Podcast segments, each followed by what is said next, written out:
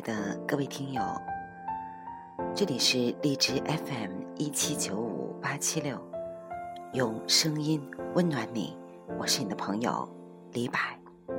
也许是我视线变得模糊，世界越来越不清楚，感觉你这是一个来自早晨的电台。我的节目通常都在晚上，因为晚上的时间比较宽裕。那今天早上做这期节目，是因为早上看到了一段视频的新闻，心情到现在还是非常沉重，而且心跳还是不能平复。在我们这里。在前段时间，也发生了一个在优秀的学校里读书的孩子，在高考前后，我记不清是什么时间了，因为学习的问题，或者因为更多复杂的原因吧，孩子选择了跳楼。今天早晨看到这段视频，同样也是两个孩子在高考后。成绩出炉以后，相约选择了跳楼。一个如花的生命，一次又一次的夭折、灰飞烟灭，这让我们当父母的听起来这样的新闻都感觉非常痛心，是真的很痛很痛。终于知道寂寞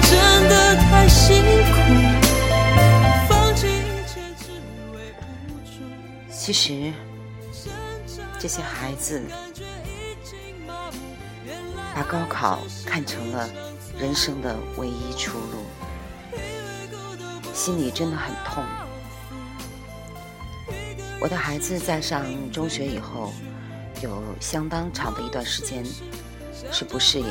包括我自己也不适应，一下子变得繁重的课业，一下子变得拥挤的生活。我记得有一次学校的老师跟我说：“呃，孩子在看一些书，呃，并且跟老师探讨过自杀的二十一种方式。”我当时想，这可能是我儿子在某些书里看到的。里面的内容，然后学校也非常重视，我当时也有点被吓坏，但是在随后的那段时间里面，我留意观察，发现也许我们杞人忧天了，孩子的心理非常健康，而且通过一段时间的疏导和努力，我举一个小小的例子吧。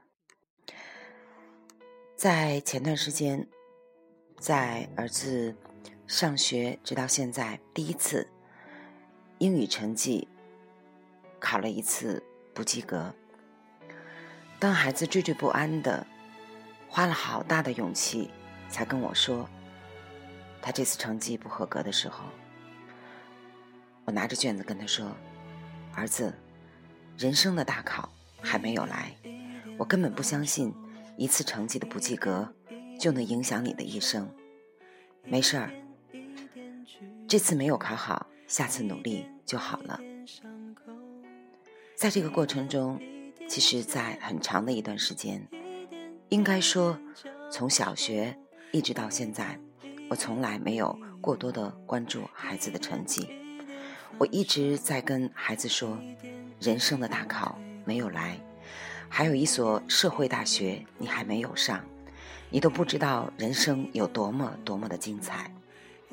因此，在前段时间，我在家长群里看到我们这里一所非常优秀的学校孩子跳楼的事情，我直面这样敏感的话题，跟儿子发起了讨论。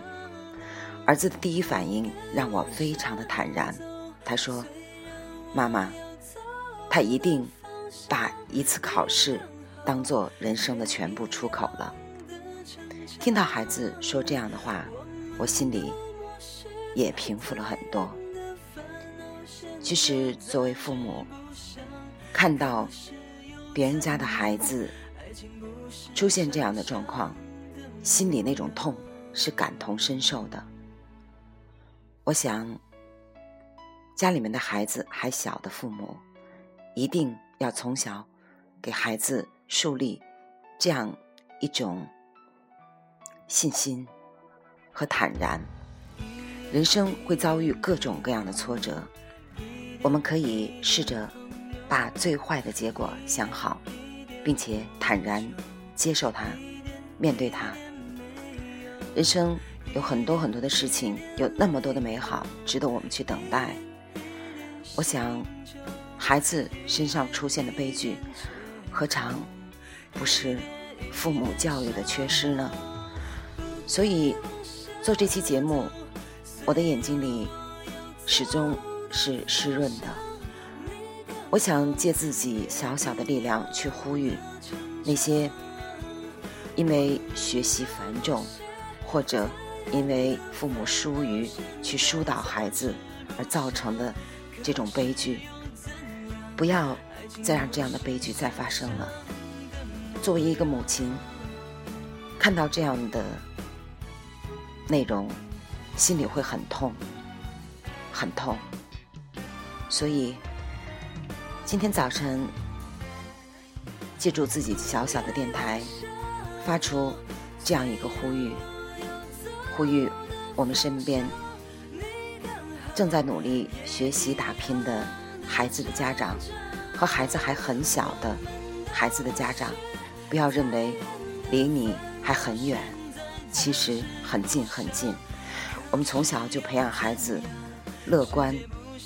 坦然的面对生活的那种勇敢，和坦然的接受各种各样挫折的人生态度吧。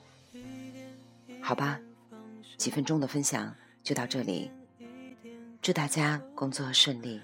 孩子是我们一生的事业，是我们一生的作品。再见。